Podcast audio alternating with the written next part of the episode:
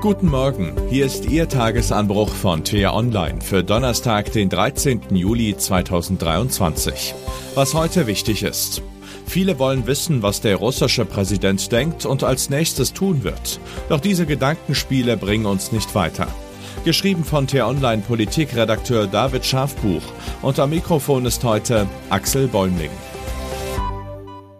Wie oft begannen Politiker und Experten in den vergangenen Monaten ihre Ausführungen mit den Worten Ich kann nicht in Putins Kopf schauen, aber das ist auf der einen Seite verständlich. Spätestens seit dem 24. Februar 2022 weiß jeder, dass seine Truppen die Ukraine als freien Staat vernichten wollen. Hat er damit Erfolg, könnte er auch andere Länder bedrohen. Doch unsere politischen Entscheider sollten sich nicht zu sehr von der Frage leiten lassen, was der Kreml-Herrscher denkt. Und doch schien genau das zuletzt der Fall gewesen zu sein. Wer sich die Beschlüsse des NATO-Gipfels in Vilnius anschaut, könnte zu dem Schluss kommen, dass der russische Präsident bei den Verhandlungen auch ohne Einladung mit am Tisch saß, zumindest aus Sicht der Ukraine. Auch wenn uns viele Politiker in Vilnius einen großen Erfolg verkaufen wollen, einem baldigen NATO-Beitritt ist das Land keinen entscheidenden Schritt näher gekommen. Ein konkreter Zeitrahmen, eine ausgearbeitete Strategie, wie das Land nach Kriegsende in das Bündnis eintreten kann, ist in der Abschlusserklärung nicht zu erkennen. Stattdessen stellen die NATO-Staaten nebulöse Bedingungen an die Ukraine, die sie bis zu einem Beitritt erfüllen muss. An dieser Stelle setzen die Beschlüsse Putin nicht unter Druck. Russland hat dadurch ein Veto und einen Anreiz, den Krieg nicht zu beenden, sagte mir die Sicherheitsexpertin Claudia Major vor Beginn des Gipfels und wies darauf hin, dass das Bündnis auch schon mal eine andere Lösung fand.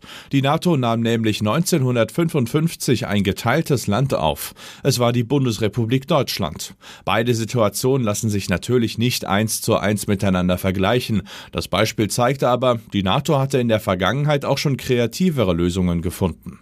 Möglicherweise wollte das Bündnis mit seiner Entscheidung keine Gegenreaktion aus Russland provozieren. Immerhin sitzen Putin und sein Gefolge weiter auf ihrem Arsenal von Atomwaffen, die sie immer wieder als Drohkulisse nutzen. Vielleicht wurde auch befürchtet, dass ein zu entschiedenes Vorgehen das zuletzt etwas wackelige Regime des russischen Präsidenten ins Wanken bringt. Und wer weiß schon, ob ein Russland ohne Putin in Zukunft nicht noch gefährlicher sein wird.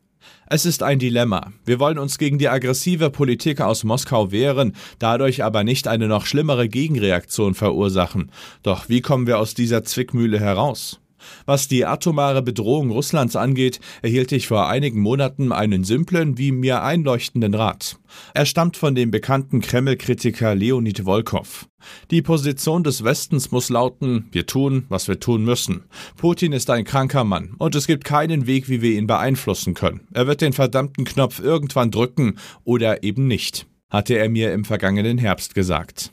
Was der Kreml-Kritiker uns sagen will, der Blick in Putins Kopf hilft nicht weiter. Nach dem Putschversuch von Wagner-Chef Jewgeni Prigoschin ist die Situation nochmal komplizierter geworden. Möglicherweise wird es in Zukunft gar nicht mehr Putin sein, der auf den Atomknopf drückt, sondern jemand anderes, der möglicherweise noch viel rücksichtsloser oder brutaler agiert. Auf einen Zerfall Russlands sollte sich der Westen einstellen, aber deswegen nicht vor Angst erstarren. Die innerrussischen Machtkämpfe wird der Westen dagegen kaum beeinflussen können. Der Marsch Prigoschins auf Moskau lieferte einen Vorgeschmack, als sich die westlichen Regierungen für einige Stunden wie ein Zaungast der Weltgeschichte fühlten. Was Russland tatsächlich als Provokation wahrnimmt und was nicht, liegt ebenso wenig in unserem Einfluss. Die russischen Propagandisten werten jeden unserer Schritte als Affront, wenn sie es wollen. Das beste Beispiel ist der russische Ex-Präsident Dmitri Medvedev. Der fantasiert seit Monaten von immer neuen Weltuntergangsszenarien und spuckt nahezu täglich neue Drohkulissen aus. Der dritte Weltkrieg rückt näher, antwortete er etwa auf die neuen Beschlüsse der NATO. Was wir aber sehr wohl beeinflussen können, ist, wie wir uns und die Ukraine vor der russischen Bedrohung besser schützen können. Immerhin, unter diesem Gesichtspunkt war der NATO-Gipfel keine völlige Enttäuschung.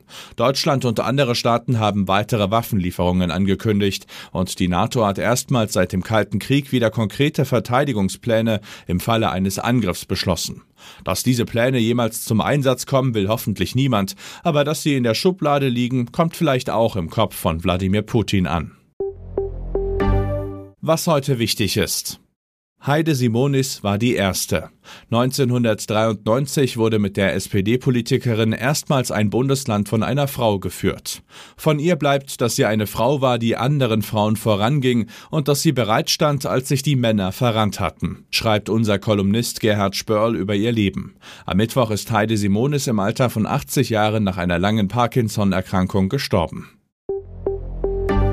Lange hatte sich die Ampel Zeit gelassen, doch jetzt soll es tatsächlich soweit sein. Heute will die Bundesregierung ihre lang erwartete China-Strategie im Kabinett beschließen.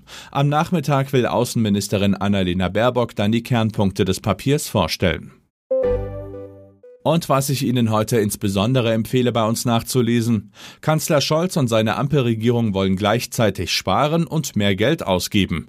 T-Online-Chefredakteur Florian Harms fragt sich, wie das gehen soll. Den Link dazu finden Sie in den Show Notes und alle anderen Nachrichten gibt es auf t-online.de oder in unserer App. Das war der T-Online Tagesanbruch, produziert vom Podcast Radio Detektor FM.